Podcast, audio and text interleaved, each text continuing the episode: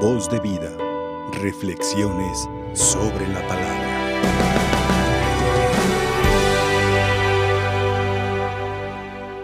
Buenos días a todos los que nos escuchan, o tardes ya tal vez, en todas las latitudes. Eh, hoy con gran alegría compartimos este Evangelio en la fiesta de San Juan. San Juan, eh, pues es un santo principalísimo en la historia de la salvación. Los especialistas dicen porque fue el que une los dos testamentos, el Antiguo Testamento y el Nuevo Testamento. Hasta él llegaron los profetas y a partir de él corren, vamos a decirlo así, los evangelistas. Y ciertamente, fíjense, eh, en el Evangelio, eh, y tanto en la fiesta también de San Juan se le da el título del precursor. Eh, el precursor es el que da curso previo, eh, en este caso, al Salvador, el que dice, he ahí el Cordero de Dios que quita el pecado del mundo. Es el que presenta al Salvador. y en este sentido, pues ese niño que vemos, desde hoy eh, cómo fue concebido en el vientre de Santa Isabel, eh, pues también veremos que va a ser el niño que va a crecer, que se va a entregar a Dios totalmente, que va a vivir en el desierto eh, y ahí se va a preparar, ¿verdad?, para poder ya presentar a Cristo, ¿verdad? Especialmente en el Jordán es donde se encuentran Cristo le pide que lo bautice a él. Y el bautizo, eh, pues era un bautizo de penitencia, eh, de conversión.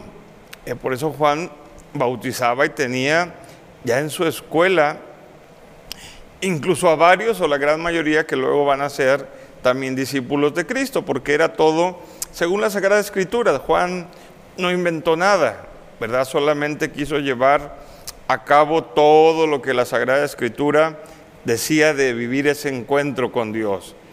Pero claro, va a llegar Cristo y entonces Juan pues va a tomar una importancia eh, pues bastante significante para nosotros, significativa, perdón, para nosotros.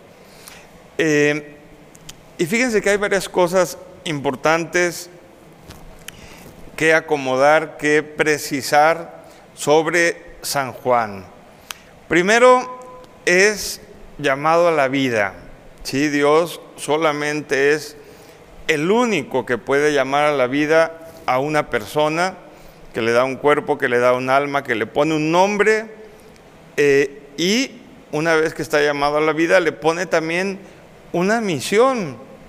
Eh, Juan en este sentido pues fue llamado a la vida eh, en un ambiente donde ya prácticamente era imposible, su padre y su madre eran de edad avanzada, eh, y ahí es donde Dios eh, pues hace el primer milagro, les da un hijo, contra toda esperanza, ya no pensaban en hijos, y Dios les manda un hijo. He ahí el primer punto importante, pues la vocación a nacer, a la vida. Todos tenemos derecho a la vida aun los más pequeñitos que están recién concebidos, sí, de un día, de una hora, de tres horas, de cinco horas, de cinco días.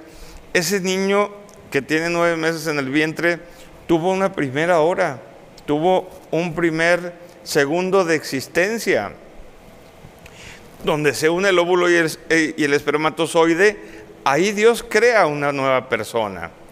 Entonces, pues San Juan nos viene a recordar ese proceso maravilloso de la vida, que es sagrada.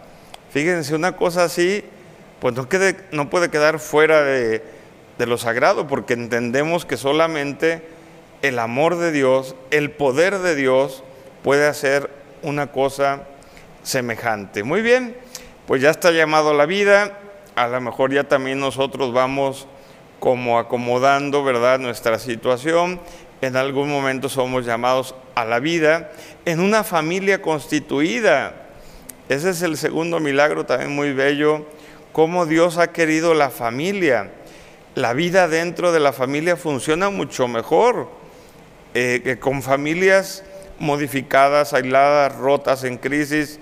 El matrimonio en sí mismo, fíjense, tiene algo maravilloso, una gracia propia para crear a los hijos, educarlos y sacarlos adelante y de esa manera también ser felices esposo, esposa e hijos. Bien. El segundo punto, pues eh, Cristo o Dios quiso unir a la misión de Cristo la misión de Juan, a la misión de la Sagrada Familia, a la misión de la familia de Juan. Y aquí une dos familias, fíjense, desde el inicio. Ya luego cuando llame a los apóstoles, pues también nos vamos a dar cuenta que uno es hermano del otro, el otro es hermano del otro. Tenemos como tres o cuatro hermanos. Bien, pues ahora Cristo lo llama a la gracia, lo llama al seguimiento y a su seguimiento propiamente, ¿no? Eh, también le dice Juan, ven y sígueme. Cristo llega y se presenta con Juan de una manera tremendamente humilde. Eh, se despoja propiamente de toda la gloria y le dice, yo quiero que tú me bautices, Juan. Señor, Juan ya, ya, ya el corazón ya sabía, ya iba latiendo, ¿verdad? Al unísono con el del Señor. dice, Señor, pero si yo tengo que ser bautizado por ti, ¿cómo tú vienes a mí? Juan, eso es lo que nos toca cumplir toda ley de Dios, toda justicia de Dios. Y qué bonito, Cristo en ese sentido quiere seguir eh, la misma línea de la ley, porque todas las leyes son buenas, todas las leyes genuinas son buenas, ¿verdad? Eh, y toda la ley ayuda de alguna manera también a conservar la vida de todos, empezando por los diez mandamientos. Pero bueno, eh, Cristo se somete a Juan eh, y recibe el bautismo, ¿no? Ese hecho pues va a quedar ahí grabado en la historia de la salvación. También nosotros, queridos hermanos, no estamos lejos de Juan, no estamos a miles de kilómetros de vivir una comunión con Cristo hoy. Hoy a Juan no lo vamos a tener, pero aquí estará presente en unos momentos más Cristo, nuestro Señor, nuestro Redentor, nuestro Salvador, el Hijo de la Virgen María, el Señor y Dios que va a morir por nosotros en la cruz y el mismo que va a resucitar y que está a la diestra del Padre. Ese mismo Cristo que describo estará con nosotros. Y ahora viene nuestra misión, que ahí está lo importante. Estamos llevando a cabo nuestra misión. Ya somos conscientes de nuestra misión. Ya estamos colaborando con Dios en su plan de salvación. Porque no crean, ¿eh? para que haya fiesta de un santo, todo el mundo vaya, aplaude y, en México, ¿verdad? Se echan cohetes, pirotecnia, en otros países ya con los drones y todo, bueno. Pero ¿y cómo estamos cristianamente? Porque cada uno de ustedes tiene una misión insustituible. Si uno no la cumple, va a quedar un vacío ahí para toda la eternidad. Acuérdense que el mal no es un ente positivo o que podamos decir, sí, positivo, existente, no, al contrario, es una ausencia de bien. Eh, yo creo que la conclusión de hoy, queridos hermanos, sería que le pidamos a Dios con mucha precisión que nos diga, Señor, qué tenemos que hacer. Queremos renovar nuestra vida en una buena confesión, eh, como si fuera un bautismo de nuevo, ¿verdad? Y queremos renovar nuestra vida con la comunión que vamos a recibir el día de hoy eh, o que recibirán ya posteriormente los que nos escuchan a través de los medios de comunicación, especialmente los enfermos, ¿verdad? Que también de alguna manera, eh, pues Cristo los llama a cumplir con un plan. Yo les diría, tenemos que alegrarnos como la familia de Juan, sí, pero también tenemos que ocuparnos de nuestra misión. Y empezando dónde? Pues por lo más cercano, queridos hermanos, el amor en la familia, el perdón en la familia, la tolerancia en la familia, la comunicación en la familia. Son cosas que cuestan, pero que valen mucho, porque van a nutrir a la familia de esa fuerza poderosa de hacer el bien.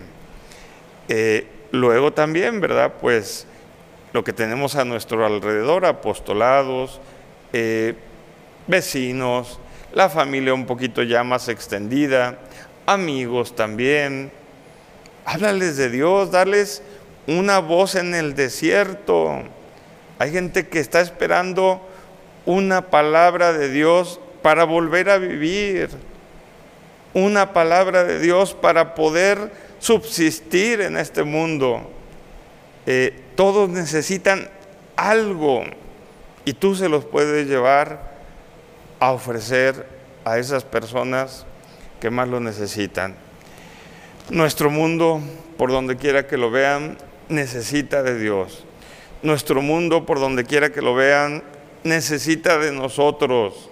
Y Dios cuenta con nosotros para hacer el bien. Por eso estamos aquí todos unidos en una transmisión, pero también en una Eucaristía que nos centra a todos en Cristo. Dios quiera, queridos hermanos, que de nosotros comiencen, ¿verdad?, a salir, a emerger, eh, pues esas almas que Dios necesita para el mundo de hoy, para hacer a un lado los odios, eh, las venganzas, las iras, las guerras, las desintegraciones familiares, las los matrimonios destrozados, ¿verdad? Dios necesita, y ojalá pues que nosotros seamos ese motor de cambio con Cristo en el corazón. Pues que Nuestra Señora de Guadalupe nos ayude a descubrir, a sostener y a mantener nuestra misión. Eh, no olvidemos pedir por nuestros sacerdotes, especialmente que somos los encargados, ¿verdad? Junto con el Santo Padre y los obispos de encabezar eh, esta gran misión eh, que nunca acaba, nunca termina, no hay descanso, ciertamente, pero que es necesario volver, ¿verdad? tal vez a replantear especialmente nuestra vocación, nuestro llamado, nuestra consagración bautismal ante las necesidades de hoy.